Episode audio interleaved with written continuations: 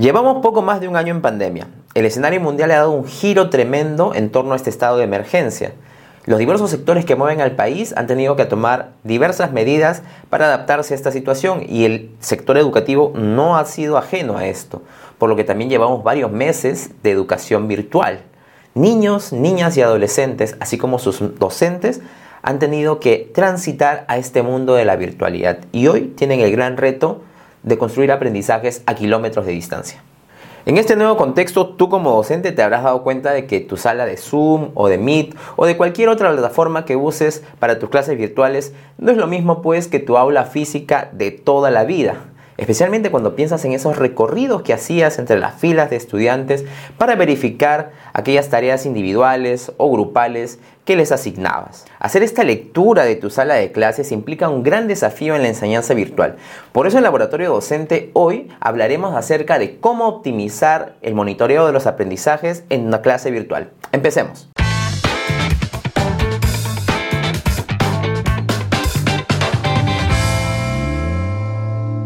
Y antes de brindarte algunos consejos o tips sobre cómo optimizar este proceso de monitoreo o lectura de los aprendizajes, empecemos por entender la situación, analizando cómo era antes de la pandemia este proceso cuando estábamos frente a frente a nuestros estudiantes. Lo primero es que las interacciones que teníamos eran en tiempo real, diálogos fluidos de ida y vuelta, sin las dificultades que hoy se presentan en la conexión virtual, en donde a veces el audio falla, la señal se va, y el canal termina no siendo lo que esperamos o lo que quisiéramos.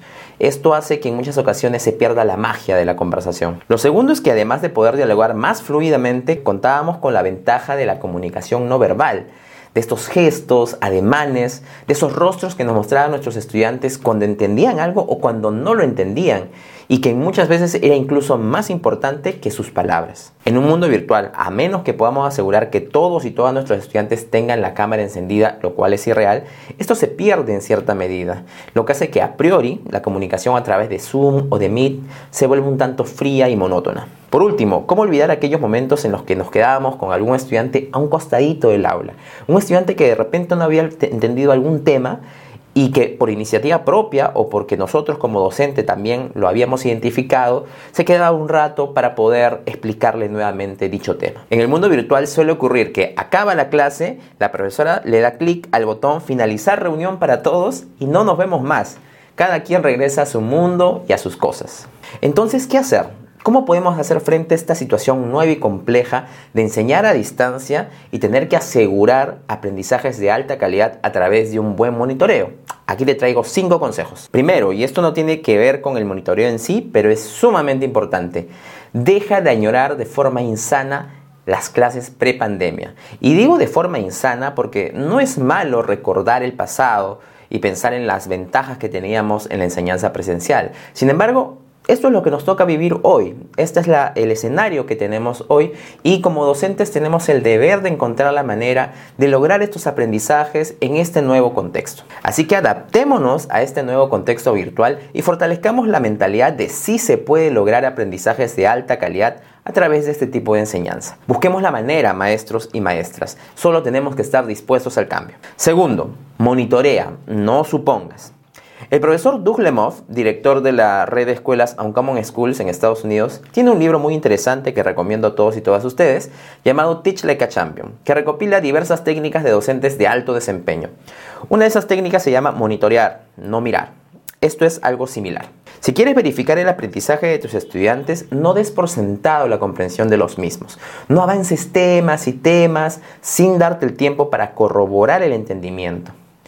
Tampoco pienses que es suficiente con preguntar, ¿entendieron? o alguna pregunta, ya que estas preguntas no son nada efectivas para el monitoreo.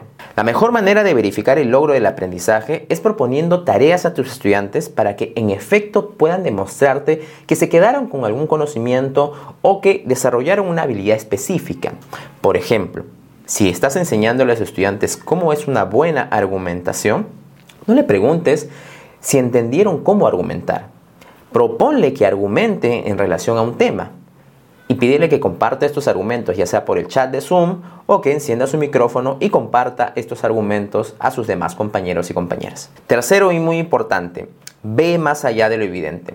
Solemos centrarnos en qué tan bien los estudiantes entienden los temas de aprendizaje y no tanto en qué tan bien pueden acceder a estos temas de aprendizaje. En muchas ocasiones los y las estudiantes no logran comprender algo no porque el tema les sea difícil, sino porque no escucharon bien al profesor, ya sea porque el audio falló o la señal es baja y está llegando con retraso, o de repente porque eh, no pudieron descargar un PDF que el profesor envió porque no sabían cómo o no sabían cómo utilizar algunas funciones de la plataforma virtual o de la sala de Zoom y esto dificultó el que pudieran comprender el tema. Como docentes tenemos que estar muy atentos a estos aspectos, monitorearlos con mucha frecuencia para intervenir rápidamente y darle el soporte necesario a nuestros estudiantes. Cuarto, enmarca bien las actividades de aprendizaje. Esto es algo que se debe hacer también en una enseñanza presencial. Sin embargo, en un contexto virtual de aprendizaje cobra aún mayor importancia. Un estudio realizado en 2019 por Kumares Wabna y colaboradores y publicado en la revista Online Learning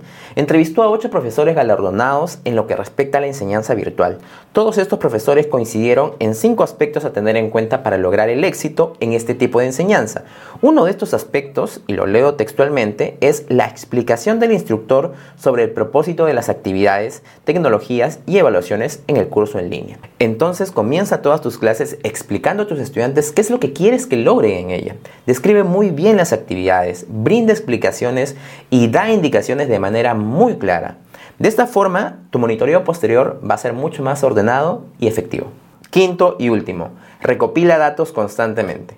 En el estudio antes mencionado, estos profesores galardonados también coincidieron en que gran parte de su éxito se debía a que con frecuencia recopilaban datos sobre qué también administraban ellos las clases en los cursos, para poder identificar qué cosa funcionaba y qué cosa no funcionaba. Entonces, a pesar de que en Zoom o en Meet no puedas pasearte por el aula para recopilar estos datos, hay muchas otras formas desde lo virtual para poder hacerlo. Por ejemplo, la Universidad de Harvard ha creado como parte de su proyecto Making Caring Common una encuesta de verificación COVID-19 con cinco preguntas centradas en el bienestar de los estudiantes. Puedes acceder a ella ahora mismo. Por otra parte, puedes usar programas o aplicaciones como el Google Forms, el Mentimeter o el Kahoot para elaborar encuestas mucho más adaptadas al contexto de tu escuela y de tus estudiantes. O puedes también emplear aplicaciones como el Flipgrid, que es una plataforma para compartir videos que permite a docentes presentar una pregunta a la que los estudiantes pueden responder a través de un video corto, lo que convierte esta herramienta en una valiosa forma de recopilar comentarios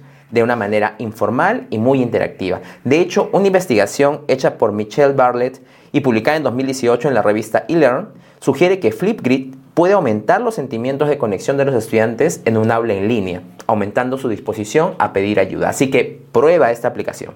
Así que ahí lo tienes, adáptate a la virtualidad.